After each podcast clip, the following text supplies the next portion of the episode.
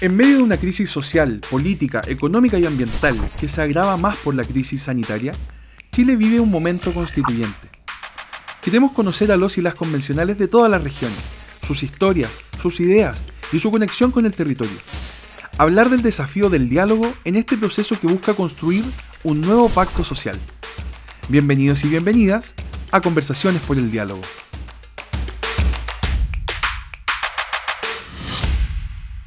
Bienvenidos a todas y todos. Eh, estamos en la segunda temporada de Conversaciones por el Diálogo. Mi nombre es Arturo Celedón, soy director ejecutivo de Fundación Colunga, desde donde apoyamos a la sociedad civil que está trabajando por superar la pobreza que afecta a niñas, niños y adolescentes de nuestro país. Y hoy día tenemos la suerte, desde el Movimiento por el Diálogo, de poder conversar con una de las constituyentes que está participando del proceso de construcción de una nueva constitución para Chile. Ella es Elisa Justinianovich, eh, constituyente por el Distrito 28 de Magallanes y la Antártida chilena, donde están las comunas de Antártica, Cabo de Hornos, Laguna Blanca, Natales, Porvenir, Primavera, Punta Arenas, Río Verde, San Gregorio, Timauquel y Torres del Paine. Hay que mencionarlas a todas porque no importa que hayan eh, cuántas personas sean, todas son representadas y todas son importantes. Aquí Elisa eh, es su vocera. Y solo como una breve biografía antes de empezar, Elisa tiene 36 años, perdón que diga la edad, es bioingeniera y doctora en química de la Universidad de Concepción y dedica su labor académica eh, a la investigación acerca de biodigestores que reduzcan el impacto que generan los desechos humanos en el ecosistema.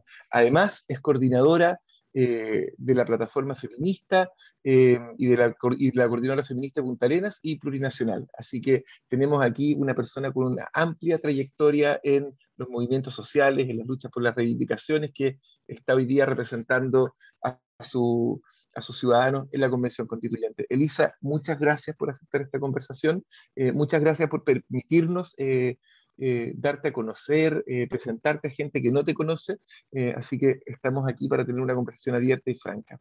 Bienvenida. Muchas gracias Arturo, a ustedes por la invitación. Em, aquí disponible para, para, la conversa, va a ir dejando también registro de todo el camino ahí que se ha trazado desde distintos lugares, territorios como tú mencionabas igual. Exacto. Oye, Elisa, quizás antes de empezar y hablar del trabajo y el desafío que ustedes tienen, nos gustaría conocerte un poco a ti. ¿Quién es Elisa Justinianovic? ¿Cómo es tu camino? ¿De dónde eres? ¿A qué te dedicas? ¿Quién es la persona que está detrás de este cargo de, constituyente que te está tocando ahora eh, eh, encabezar? Bueno, sí, pues tú mencionabas ahí la parte más académica, ¿no? Que tiene que ver con, con la formación que escogí, principalmente conectada con, con, con un corazón ecológico, ¿no? de, de, poder encontrar soluciones a los conflictos socioambientales, a, a, la, a, a la, acción antrópica negativa sobre los ecosistemas. Eh, yo igual soy muy, desde muy pequeña consciente de, de, de distintas formas en las que... Eh, por, por, por, descuido, por despreocupación, por falta de normativas, de legislación pertinente, ¿cierto? Que pueda generar marcos de protección efectivos a los, a los distintos ecosistemas, se genera mucho daño. Eh, y eso es algo que me duele desde muy pequeña, entonces cuando tuve la oportunidad de escoger eh, mi carrera, lo escogí desde ese lugar, ¿no? Como tratando de encontrar un, una formación académica que me permitiera eh, de desarrollar soluciones, reducir o, o, eliminar el impacto. Desde ahí como enfoqué mi formación en tratamiento de residuos, desde residuos industriales, valorización también de los residuos, valorización energética, cómo podemos cerrar el círculo de la misma manera que lo hacen también los ecosistemas naturalmente, ¿no? Todo, hay una cadena trófica que es circular y todo se aprovecha, hay un equilibrio. Entonces, claro, eh, un poco eso, de, ahí viene esas elecciones desde el mundo más profesional.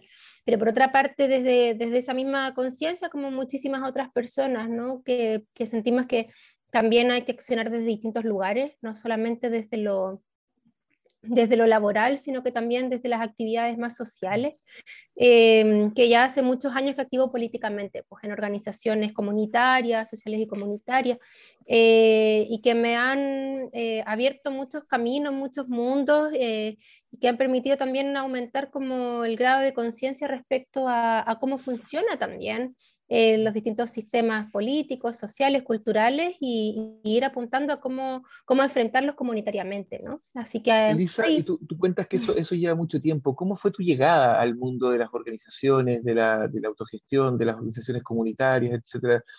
¿Cómo empezaste y cuándo te diste cuenta que ahí había un, un llamado para ti? Yo creo que es algo súper natural y como muy intrínseco del ser humano. Em, hay algo que nos han eh, impuesto en esta sociedad capitalista, neoliberal, que es el individualismo y es tremendamente nocivo para la vida, para el buen vivir, eh, porque niega una condición eh, muy básica de, de la humanidad, que es la interdependencia y por otra parte la ecodependencia. Somos todos dependientes unas de otras, unos de otros, y eso es algo innegable, pero que lamentablemente bajo este sistema se niega, bajo un paradigma de autosuficiencia, de individualidad, de, de, generar esta ilusión, ¿cierto?, de, seres autónomos cuando realmente todos dependemos unos de otros. Eh, y eso finalmente es lo que ha permitido la subsistencia de las comunidades humanas a través de la colaboración, a través de la cooperación. Que algunos autores, ¿verdad? Exacto, exacto. Entonces, eh, creo que como muchas personas surge eso de forma súper espontánea, del trabajar colectivamente, del ver problemáticas y tratar de organizarse para buscar soluciones mm. en forma colectiva. Oye, y en tu historia, porque muchas personas eh, tienen distintos niveles de compromiso y tú tienes un nivel donde ya tu identidad está metida con este, con esta, con este paradigma. ¿Tú, tienes algún momento peak donde tú digas, ya, aquí es, aquí me quedo, este es el camino que hay que hacer en tu, en tu trayectoria vital, así que puedas compartir? O sea, la vereda comunitaria, a mí eso es lo que me llena de, de felicidad, de alegría. Creo que es muy difícil cuando uno empieza a tomar conciencia sobre mm. las distintas eh, tensiones, las distintas injusticias, desigualdades que, que afectan eh, eh, a los pueblos, las comunidades, las personas eh, y otros seres también, ¿no? Como también tomando conciencia de, de, nuestra dependencia con la naturaleza, de los animales, de las otras especies. Eh, ya es muy difícil que uno no tome acción, que se salga de esta vereda. y, y, creo que eso es lo que más me ha, me ha entregado satisfacciones en la vida, pues poder organizarme colectivamente tanto desde lo afectivo como desde lo político, para poder em, transformar la vida, transformar nuestras propias vidas. Y creo que eso es lo que me mueve, pues, es lo que me mueve. Ahí te das cuenta que ahí está la cosa. Oye, y, a ver, y, y Elisa, cuando no estás en una asamblea, cuando no estás trabajando, cuando no estás en el laboratorio, porque también me imagino que tu vida tiene una dimensión súper de, de, de, investigación, ¿qué es lo que te hace brillar los ojos? ¿En qué encuentras la, felicidad cuando, cuando no estás en esta dimensión pública de organización o, de, o laboral? ¿Cuáles son tus hobbies, tus pasiones? Pues hay dos cosas que me fascinan. Eh, el arte, las expresiones diversas de arte. Tengo mi, mi, mi linaje familiar es está lleno de artistas. Mi madre es bailarina, te contigo que es músico, mi abuela es profe de música. Como, hay muchos artistas, muchas Muchas, muchas. Y eso es algo que desde muy pequeña he estado rodeada de aquello, desde que estoy en el vientre de mi madre. Entonces tengo mucha sensibilidad para con las distintas expresiones y es algo que me fascina. Y por otra parte, la contemplación de, de la naturaleza en sí misma, meterme a un bosque, estar en un lago, a la orilla de un lago, ¿sabes? Como son cosas que me llenan. Pero eso obviamente desde el disfrute y el goce de, de mis redes afectivas, de la familia, de las amistades, de, eso la, la, región de la que tú provienes este, te regala mucho. Muchísimo. Los bosques. Y la pampa, ¿sabes? La pampa. Que son maravillosos. Claro, hay gente que dice, oh, la pampa que fome no hay nada, que la pampa es fascinante, esos paisajes eternos. quizás no, no, tienen los ojos para poder mirar lo que hay ahí. Claro. Sí. Oye, qué interesante. Eh, Elisa, tú, tienes una frase que escuché, escuché en tu discurso que, me, quedó resonando y me gustaría conversar un poquito de eso. Tú hablabas en el discurso que diste de, la convicción, de la ética, de la vocación para gobernar en el bien, en busca del bien de todos, eh, y que eso le había faltado al pueblo de Chile, que ojalá ustedes pudieran, recrear esas emociones. Y por eso te quería preguntar, desde tu mirada particular, eh, desde tu lugar de mujer feminista, eh, eh, ecologista del sur de Chile, eh, ¿Cómo entiendes ese camino más largo, ese camino más largo de luchas, de reivindicaciones, de movimiento social que nos tiene ahora al pueblo de Chile eh, en el camino a una nueva constitución? Sí, bueno, para nosotras como feministas y ecofeministas es fundamental posicionarse desde un lugar eh, principalmente ético y político a la vez, ¿no? O sea, nuestro quehacer político tiene una ética trascendental que es transversal a todo nuestro accionar. Nosotros no instrumentalizamos los procesos, nosotras somos fieles a aquello y es algo que respetamos en cada una de nuestras decisiones y nuestros pasos. Eh, y por supuesto desde la vereda comunitaria, ¿no? Las elecciones, o sea, digamos, las decisiones que vamos tomando siempre respetan también ese principio comunitario, colectivo, asambleario, eh, para poder tomar estas decisiones. Nosotras nunca habíamos tomado esta vereda institucional para poder desarrollar nuestro quehacer político. Pero en esta oportunidad vimos que era necesario llegar con nuestras propias voces, porque siempre fuimos muy críticas al sistema, ¿no? al sistema político impuesto en dictadura, eh, y que finalmente terminó reproduciendo las mismas eh, estructuras que se impusieron en la dictadura en la, en, la, en la, constitución de la dictadura. Em, y siempre fuimos muy críticas a aquello y hoy por primera vez vimos una posibilidad de meter una cuña y abrir una tremenda puerta y construir todo de nuevo. Entonces, por eso tomamos una decisión colectiva de disputar un espacio, un escaño en la convención y estamos comunitariamente también abordando este desafío colectivamente. ¿por, qué ahora, ¿Por qué ahora tomaron esa decisión y otras veces no? ¿Qué fue lo que esta vez fue distinto y que les dijo usted, ahora es, camino es momento de hacer el camino institucional? Claro, es que es evidente que hay una gran oportunidad de poder generar esas transformaciones de fondo, esas transformaciones de raíz, a lo que nosotras estábamos apostando o que hemos apostado históricamente. O sea, nosotras comprendemos que em, hay un, hay un, como un nudo central eh, desde el cual emanan eh, toda la fuente de desigualdades e injusticia. Y eso lo identificamos claramente desde esta alianza que se genera entre un sistema económico que se impone, que es el capitalismo, y el sistema cultural que se impone, que es el patriarcado, que es mucho más antiguo, claramente. Pero que en alianza van generando un montón de relaciones desiguales eh, que generan distintas eh, formas de opresión, ¿no? Eh, y donde podemos ver esta, esta jerarquía, ¿cierto?, de posiciones de el ser humano sobre la tierra, el ser humano sobre otras especies, eh, lo, lo, masculino sobre lo femenino, hombres sobre mujeres, adulteces sobre niñeces, ¿sabes? Y son esas polaridades binarias que... Claro, y como la desigualdad de clase, la desigualdad de raza, la desigualdad de, del adultocentrismo, en fin, hay, hay muchas desigualdades que desencadenan las injusticias que se reclaman desde distintos frentes, ¿no? Y desde ahí tenemos las demandas ancestrales indígenas por la reivindicación de sus derechos eh, ancestrales, indígenas, consuetudinarios, territoriales, tenemos las demandas históricas del movimiento feminista por la reivindicación de los derechos de las mujeres, las disidencias, las infancias. Tenemos la demanda eh, ¿cierto?, de los movimientos obreros, de trabajadores, de trabajadoras, y todo aquello confluye, ¿cierto?, comprendiendo que hay un nudo central que es la fuente de todas esas desigualdades. Al menos nosotros lo vemos desde esa perspectiva. Entonces, cuando vemos esa posibilidad de generar una transformación profunda en la estructura del Estado, que permita abordar de una mejor manera eh, la, la, solución, o, no, no, obviamente no va a ser una solución así como mesiánica todo, ¿no? Mm. Pero sí permite sustancialmente mejorar las condiciones de vida y apuntando hacia aquello que nosotras reivindicamos también y respaldamos, que es una demanda muy antigua que se, que, que se ha venido plasmando con las últimas décadas en Latinoamérica por el buen vivir Sumacamaña, Sumacausay o Cumemonguén, desde la como visión mapuche, ¿no?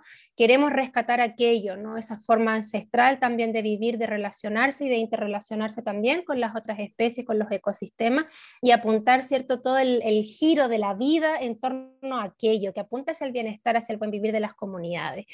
Em, y el respeto, por supuesto, a la naturaleza. En lugar de esta forma tan perversa, perversa de hacer girar el mundo en torno al crecimiento económico per se. ¿A qué tributa Y esta posibilidad la vieron en la constituyente. Ustedes dijeron, si cambiamos la constitución, le damos un golpe profundo a, ese, a, ese, a, esa alianza de cultura y, modelo económico. Claro, es como nos permite meter una cuña y abrir un, nuevo camino. Que sabemos que no es la, la, solución a todo, es un comienzo, es un inicio que tiene que seguir siendo impulsado desde los movimientos sociales, socioambientales, indígenas, feministas, desde todos los lugares, porque obviamente el cambio de la constitución no va a transformar mágicamente la realidad y eso tiene que seguir siendo empujado, impulsado por, por el movimiento de masas, porque si no, eh, pues ¿qué, ¿qué, le da la bajada a la constitución? La constitución puede quedar fácilmente congelada como ha pasado en otros países, ¿no? Si es que los siguientes gobiernos no se hacen cargo de la bajada legislativa. Y en eso, Lisa, yo ahí te quería hacer una pregunta, porque la constitución ha, ha despertado muchas ilusiones de mucha gente. Nosotros sabemos que, que la gente, el pueblo, lo pasa muy mal en muchas dimensiones de la vida.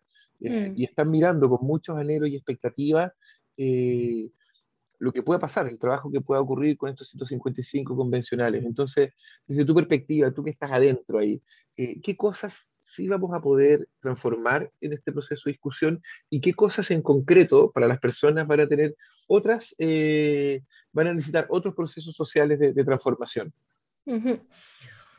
O sea, como yo te decía, ¿no? Constitucionalmente mm. tenemos todo a favor para poder eh, introducir estas demandas históricas.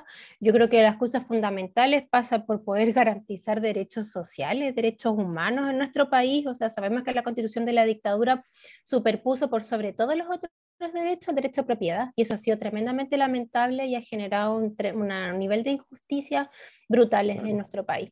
Entonces, poder generar un Estado, o sea, cambiar este rol subsidiario del Estado a un Estado fuertemente social y garante de derechos, es algo que sin duda lo vamos a lograr establecer. Derechos sociales, los principales ahí que estamos como que son los más visibles, derechos eh, a la salud, a la vivienda, educación, pensiones dignas, eh, pero por otra parte un catálogo robusto de derechos fundamentales que aborde, o sea, ya sabemos, ya fue aprobado en el reglamento un catálogo como de la A a la Z de todos los derechos que tienen que ser garantizados pero por otra parte las transformaciones del sistema de justicia con una perspectiva feminista, ¿sabes? Cómo nosotras logramos atravesar nuestro lente en todas las discusiones, en todos los debates, hablar de derechos de la naturaleza consagrado a nivel constitucional el derecho humano al agua, eh, cómo podemos pensar también eh, pues el, gran dilema por, la por, el centralismo del Estado y abordar efectivamente una forma de Estado descentralizado. Pensemos en un Estado, por ejemplo, regional, ¿cierto? Fuertemente descentralizado con autonomía de los gobiernos locales, gobiernos regionales y autonomía de las comunidades también. En fin, hay muchas cosas que creemos que es muy favorable el escenario eh, político dentro de la convención para poder introducir estos, estos cambios, estos grandes cambios. Pero el desafío, el, desafío mayor de la Exactamente. Y ahora esa arquitectura que va a quedar plasmado, ese mapa, esa hoja de ruta, tiene que obviamente ser tomada por el próximo gobierno para hacer una bajada efectiva eh, de las cosas más urgentes y de ahí trazar, como te digo yo, la, la, hoja de ruta para lo que se viene, porque son cambios que tardan sus años en, en llevarse a cabo. Mm. Sí, es que nosotros creemos que eso es muy importante, porque efectivamente aquí estamos discutiendo ese, ese entremado conceptual, esa arquitectura, eh, esa hoja de ruta que tú dices, pero, pero después, claro, eso va a requerir mucho reglamento, muchos programas, mucho trabajo de construcción de esa hoja de mm. ruta. Y eso es muy importante que la gente lo sepa, porque el día que votemos la constitución no se, no se solucionan las cosas, ahí se mm. genera el permiso para transformar, por decirlo de una forma. Claro. Oye, y entrando un poco en el, en, en, en el proceso mismo, tú que lo has vivido tan intensamente, estábamos antes, antes de esta entrevista, cuando nos estábamos saludando, contando la enorme cantidad de trabajo, de horas de, horas de vida, horas de estudio, de debate que, que esto había significado. Cuéntanos cómo, qué ha sido para ti lo más desafiante de este proceso tan inédito para la sociedad chilena, y si puedes y te, te, te, da el ánimo y el entusiasmo, ¿cuál ha sido tu momento más luminoso en, esto, en estos meses que llevamos y también tu momento más oscuro y que ha sido más difícil de sobrellevar desde, desde, el ánimo? Hmm. Pues a ver, como yo creo que el, el, desafío más grande ha, sido tener que eh, tomar la responsabilidad, asumir con, con, con, plena propiedad el cargo de vicepresidencia, ¿no? En ese sentido, eh, siento que ha sido eh, un, un buen trabajo de equipo con el equipo que me respalda. Yo tengo de movimientos sociales, de organizaciones sociales territoriales que están articuladas en una gran coordinadora y tengo un equipo fantástico, muy, muy bello de apoyo, de respaldo, que desde, desde el activismo ¿no? están ahí acompañándome en este camino, porque evidentemente fue una decisión colectiva, por tanto todo el trabajo ha sido también sostenido de forma colectiva.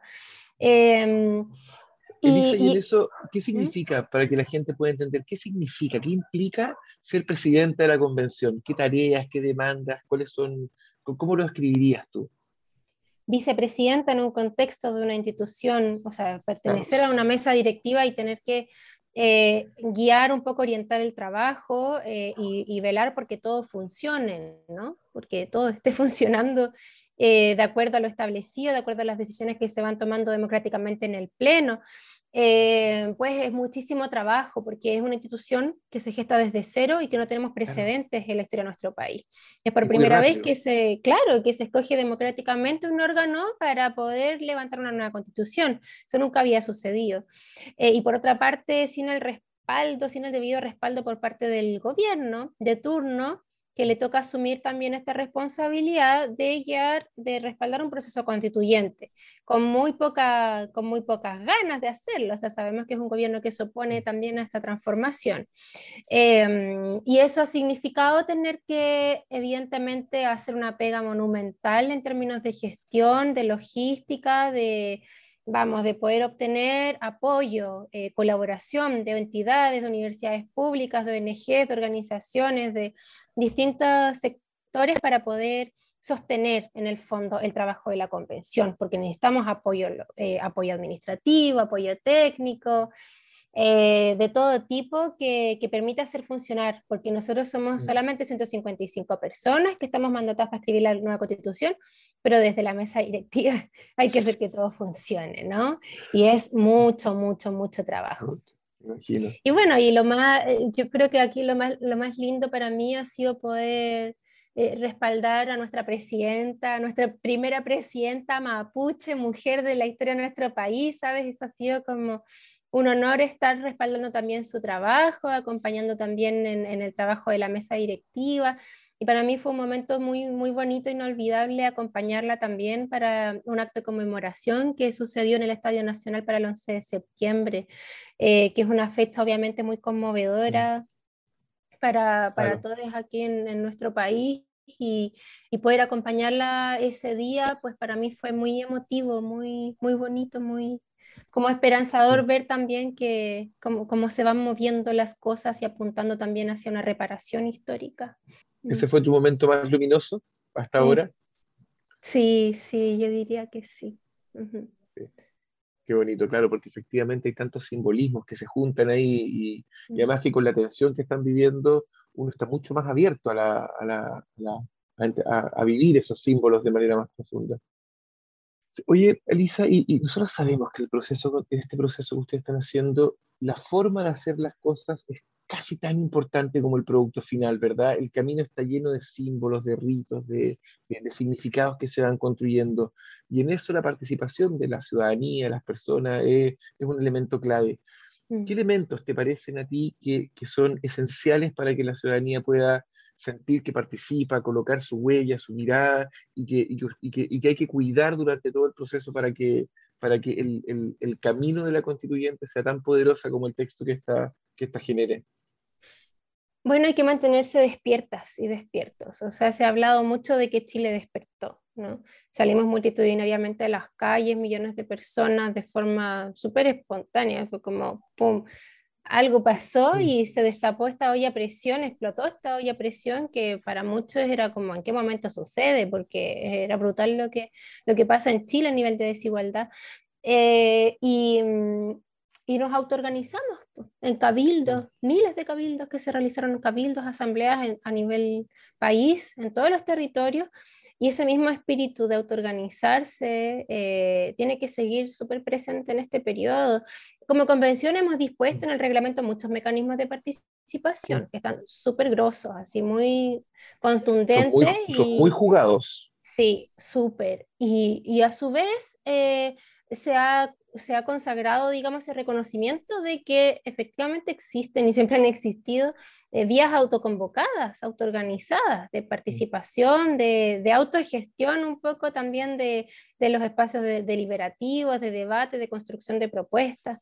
Y por tanto se van a levantar también las vías de ingreso de esos insumos, de todos esos espacios autoconvocados. ¿no? Entonces el llamado es a mantenerse activas, activos, eh, alertas a todo lo que va pasando, hacer llegar todas sus propuestas. Tenemos audiencias públicas, vamos a tener una plataforma digital para hacer llegar los, los insumos, resúmenes de los cabildos, de las asambleas, vamos a tener foros deliberativos, jornadas de deliberación, vamos a tener eh, cabildos comunales, consulta indígena. Entonces, eh, hay que aprovechar todas esas instancias para fortalecer la democracia que ha quedado plasmado mm. desde distintos mecanismos en el reglamento y por otra parte dar legitimidad al trabajo que se está realizando. O sea, mantenerse despiertos y activados. Esa es como la, la invitación y, lo que tiene que ocurrir. Aprovechar los espacios que, que, quedaron abiertos en el reglamento y en el espíritu de la convención. Y Elisa, probablemente el debate, el trabajo de comisiones que ya está, que ya está empezando a ser muy rico y, y mm. probablemente todo, va, todo se va a generar de, distintas maneras, pero si tú pudieras elegir una medida que tú dijeras, esta medida tiene que quedar en la nueva constitución porque de verdad va a mover una aguja y una palanca eh, importante para transformar Chile. Eh, ¿Por cuál te la jugarías? ¿Cuál te gustaría regalarle al pueblo de Chile? Sí, bueno, es que nosotros vamos por los, los macro conceptos que podrían resumir el trabajo más minucioso que se va a hacer dentro y evidentemente pasa por una, una constitución ecológica, feminista y plurinacional. O sea, son, son cosas que sí o sí tienen que quedar plasmadas en todo el texto. Por, ecológica porque es mm. urgente, o sea, si no actuamos ahora no va a haber tiempo mañana. Estamos al borde de la crisis del colapso Estamos atravesando una crisis climática, pero eh, innegable y totalmente dramática. es urgente. Plurinacional porque vivimos en un, eh, eh, en un conflicto de siglo establecido por parte del Estado de Chile contra los, contra los pueblos indígenas, que no ha tenido ningún signo, ningún avance en términos de reconocimiento de esa verdad histórica, ni avance en términos de reparación y de justicia. Por tanto, tiene que ser plurinacional para poder darle una puerta de, de resolución a ese conflicto. Eh, y feminista porque también es un tema de vida o muerte para nosotras. O sea, siguen muriendo eh, mujeres, niñeces asesinadas por eh, feminicidas. Entonces, son cosas vitales, son cosas mm. vitales. Y que además estructuran profundamente la convivencia en todas sus dimensiones. O sea, en esos tres macroconceptos, eh, la realidad cotidiana pasa a ser otra, de todas maneras. Es una transformación muy profunda. sí. Elisa, y quizás como para ir cerrando esta ronda de preguntas, eh, nosotros creemos firmemente que el tono de diálogo, el tono de colaboración es sumamente importante para que el país pueda avanzar hacia un destino compartido. Si tú pudieras mandarle un mensaje a, los chilenos, chilenas eh, que te están escuchando, que, les interesa lo que, sus constituyentes están construyendo, ¿qué les dirías para fomentar esa capacidad de diálogo, eh, durante este periodo y durante el periodo de construcción que nos dejaste súper claro que viene después. Bueno, eh, yo creo que es fundamental eh, lo que mencionábamos anteriormente, como el involucramiento, y eso tiene que pasar por una decisión tanto personal como colectiva, ¿no? Porque efectivamente esto es un proceso que se abre de forma masiva, multitudinaria, desde millones de personas en las calles, en asambleas, en cabildos y tal, ese mismo tiene que cerrarse este proceso para pasar a la siguiente etapa. Y va a depender exclusivamente del nivel de organización que vayamos entretejiendo en este periodo para poder sostener eh, la bajada constitucional que se viene más adelante. Eso pasa por eh, autoformarnos, por autoorganizarnos, por avanzar en, en, términos de educación cívica, de poder involucrarnos en lo que va a quedar establecido la nueva constitución, para que realmente le demos vida más adelante, ¿no?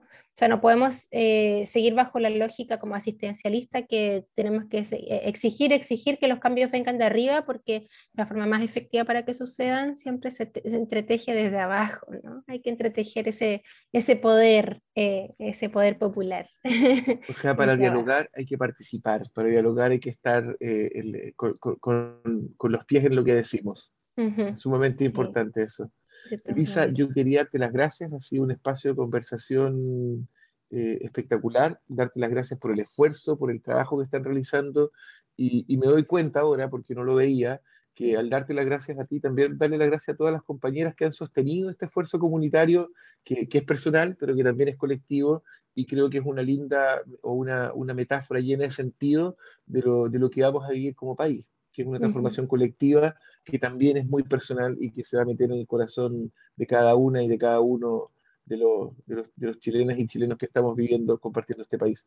De verdad, de corazón, las gracias, invitarte, agradecerte la, la, la, haber participado en esta conversación por el diálogo y mucho ánimo y sabiduría para todo lo que viene. No sé si a ti te gustaría decir unas palabras al cierre para que quien se vaya a esta conversación pueda llevar, irse recordando en su corazón.